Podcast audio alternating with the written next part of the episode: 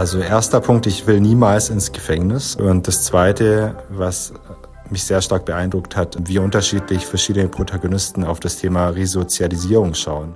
Das ist das Fazit meines Kollegen Axel Hechelmann nach seinen Besuchen in der JVA Gablingen. Zusammen mit Manuel André hat er für die Augsburger Allgemeine die Doku im Knast hinter den Mauern der JVA Gablingen gedreht. Die Menschen im Knast, also die Angestellten, sagen, läuft super, funktioniert alles.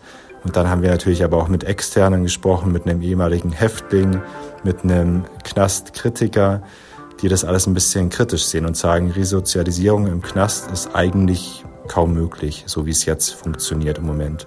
Mehr dazu gleich im Gespräch. Außerdem, Augsburg wird zur Baustelle. Neben der großen Sanierung des Klärwerks sind auch einige Straßen in der Stadt dran. Das ist der Nachrichtenwecker an diesem Montag, den 26. Februar, mit mir, Lena Bammert. Beim Augsburger Klärwerk stehen große und teure Arbeiten an, für die auch die Bürger und Bürgerinnen zahlen müssen. Die Stadt wird das Klärwerk nahe der Gersthofer Stadtgrenze an der Autobahn in den kommenden Jahren in Teilen erneuern und erweitern. Bis zum Jahr 2040 sollen 514 Millionen Euro in Sanierung und Neubau von Anlagen gesteckt werden. Das ist deutlich teurer als die Theatersanierung oder der Bahnhofstunnel. Zwar kann die Stadtentwässerung voraussichtlich die Hälfte der Kosten über Fördermittel abdecken, für die andere Hälfte werden aber die Bürger und Bürgerinnen zur Kasse gebeten. Für einen Durchschnittshaushalt mit 125 Kubikmetern Abwassermenge pro Jahr dürfte die Abwassergebühr um 61 Euro pro Jahr auf 239 Euro steigen. Geplant ist laut Baureferent Steffen Kercher keine Einmalerhöhung der Abwassergebühr, sondern eine stufenweise Anhebung. Die Anlagen der Kläranlage sind teils 40 bis 70 Jahre alt und müssen deshalb erneuert werden. Außerdem bekommt die Kläranlage den Anbau einer vierten Reinigungsstufe.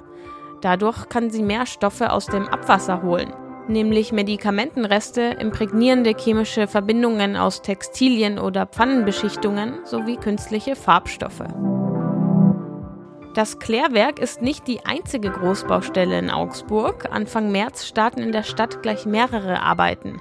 Nach einer mehrmonatigen Winterpause geht es in der Karolinenstraße mit der Verbreiterung der restlichen Gehwege weiter. Im Herbst soll alles fertig sein. Für den Fahrzeugverkehr gibt es keine Einschränkungen. Außerdem in der Hofrat-Röhrer-Straße wird eine Einbahnstraße und im Kreuzungsbereich eine zusätzliche Abbiegespur eingerichtet. Die Arbeiten dauern bis Ende April, der Verkehr wird umgeleitet. Und im Tunnel der Nagahama-Allee werden von Montag, 4. März bis Freitag, 8. März Wartungsarbeiten durchgeführt. In dieser Zeit ist abwechselnd eine Fahrspur je Fahrtrichtung gesperrt. Und zu guter Letzt, die Katharinengasse wird wegen Hochbaumaßnahmen ab Montag, 4. März, auf Höhe der Hausnummer 12 für den Fahrzeugverkehr voll gesperrt. Eine Umleitung erfolgt über die Hallstraße. Die Baustelle wird wegen der Veranstaltung Sommernächte bis Ende Juni bleiben. Ende des Jahres sollen die Arbeiten dann komplett fertig sein. Fertig ist auch der Wetterbericht für euch. Am Morgen gibt es heute einen Mix aus Sonne, Regen und Wolken bei Temperaturen von 2 Grad. Im Laufe des Tages setzen sich in Augsburg dann die Wolken durch. Die Temperaturen liegen zwischen 6 und 11 Grad. In Gablingen im Landkreis Augsburg gibt es ein Gefängnis, das als modernste Justizvollzugsanstalt in ganz Bayern gilt. Und wir waren drin. Genauer gesagt, meine Kollegen Manuel André und Axel Hechelmann, die haben es geschafft, dort Zutritt zu bekommen. Herausgekommen ist die dreiteilige Videoserie Im Knast hinter den Mauern der JVA Gablingen. Wenn Sie den Satz vervollständigen müssten, das Gefängnis ist für mich mein Baby. Wir haben hier alles vom Schwarzfahren bis zum Mörder. Im Gefängnis arbeiten die Gefangenen super und draußen versagen sie wieder. Ich bin überzeugt, dass die Gefängnisse, wie wir sie derzeit haben, nicht geeignet sind, Kriminalität wirksam zu bekämpfen.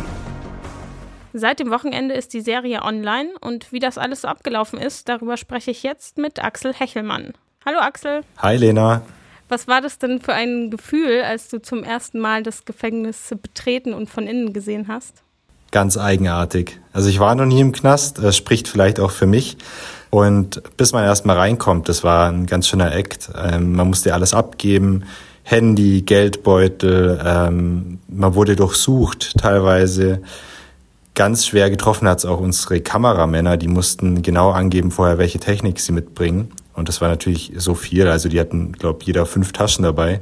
Und als wir dann drin waren, war es ein sehr klinisch sauberes Gebäude, wo man kaum Leute gesehen hat. Hat mich dann doch überrascht. Und ganz, ganz viele Türen, die alle abgesperrt waren.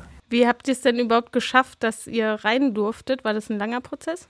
Es war tatsächlich ein sehr langer Prozess. Es ist ja nicht unsere erste Videoserie, es ist jetzt die fünfte aber eindeutig die, die am längsten gedauert hat, bis wir das Fertigprodukt hatten.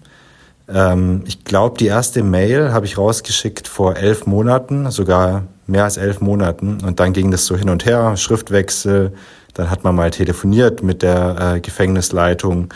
Und jetzt, elf Monate später, haben wir es endlich. Klar, die haben natürlich auch ihre Bedingungen, die sie da stellen. Es geht ja auch um sicherheitsrelevante Infos und man darf nicht alles zeigen im Knast. Nicht, dass das jemand dann zum Ausbruch nutzt oder so.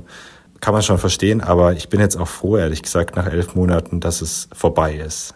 Gab es denn eigentlich auch Momente, wo du dir während des Drehs dachtest, äh, uff, gab auch schon mal leichtere Drehs? Ja, absolut. Und zwar auch aus diesen Gründen, dass die JVA natürlich gut dastehen will. Die wollen zeigen, was sie alles bieten, auch für potenzielle Arbeitnehmer. Also die suchen kräftig nach Fachkräften, Friseure, Beamte und so weiter.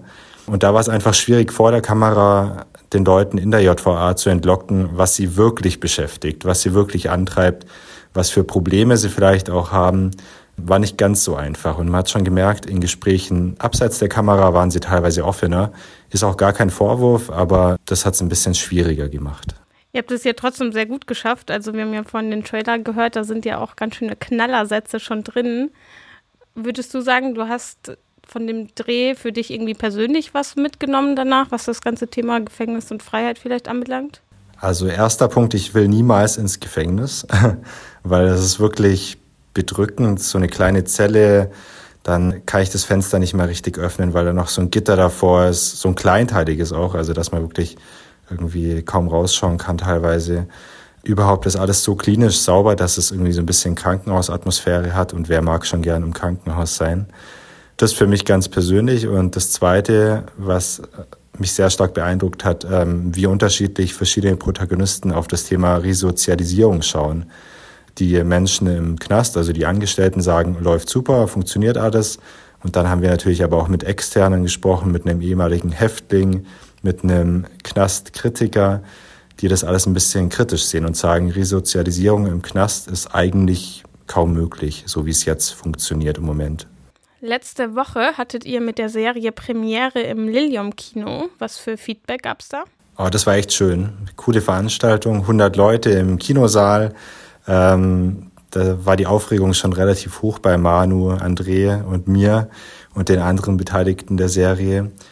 Wir haben dann erst die Maxstraße angeschaut. Das war äh, eine alte Doku, die aber mal einen Preis gewonnen hat und deswegen wollten wir die nochmal zeigen. Dann die Gefängnisdoku gezeigt und da waren wir natürlich gespannt, weil es war Premiere einfach und wir wussten nicht, wie reagieren die Leute drauf. Kam dann aber echt gutes Feedback aus dem Publikum. Viele waren noch ein bisschen zurückhaltend, also es war jetzt nicht die mega Diskussion danach, kann ich aber auch verstehen, bei so einem Raum von 100 Leuten, da äh, gehört natürlich auch was dazu, sich dann zu öffnen.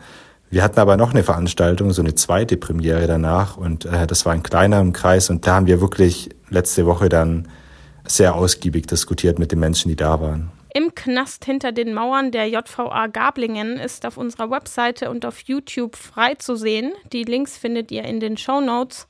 Danke Axel für das Gespräch und für die Doku. Sehr gerne. Danke auch. Wir machen weiter mit dem Blick aus Augsburg auf die Welt, denn dort wollen sich heute Morgen die Agrarministerinnen und Agrarminister der EU-Staaten über die Lage der Landwirtschaft in der EU und die seit längerem anhaltenden Bauernproteste austauschen.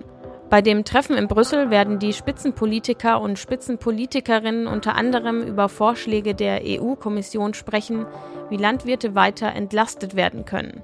Und Frankreichs Präsident Emmanuel Macron organisiert heute Abend in Paris eine internationale Unterstützerkonferenz für die Ukraine. Dazu werden 20 Staats- und Regierungschefs erwartet, darunter nach Angaben des Élysée-Palasts auch Bundeskanzler Olaf Scholz. Außerdem Erstmals seit der umstrittenen Präsidentenwahl im Sommer 2020 und den darauf folgenden Massenprotesten hat das autoritär geführte Belarus landesweite Wahlen abgehalten. Neben 110 Abgeordneten des Parlaments wurden auch rund 12.000 Vertreter und Vertreterinnen von Kommunalversammlungen neu bestimmt. Die Abstimmungen gelten als unfrei und manipuliert. Zum Schluss habe ich heute was ganz Kurzes, aber dafür besonders Süßes für euch. Das Nashorn-Baby Paco hat sich getraut, rauszugehen. Am 11. Dezember ist Paco im Augsburger Zoo ja auf die Welt gekommen. Da durften Paco und seine Mutter Kibibi aber noch nicht ins große Gehege raus, weil für Breitmaulnashörner war es noch zu kalt. Jetzt aber nicht mehr und Paco ist draußen. Und wir haben die Bilder für euch. Den Link findet ihr in den Show Notes. Das war der Nachrichtenwecker für diesen Montag. Ich hoffe, ihr traut euch heute auch rauszugehen. Danke fürs Zuhören und danke an Axel Hechelmann für das Gespräch. Mein Name ist Lena Bammert. Ich wünsche euch einen schönen Wochenstart und wenn ihr mögt, ist der Nachrichtenwecker auch morgen wieder für euch da.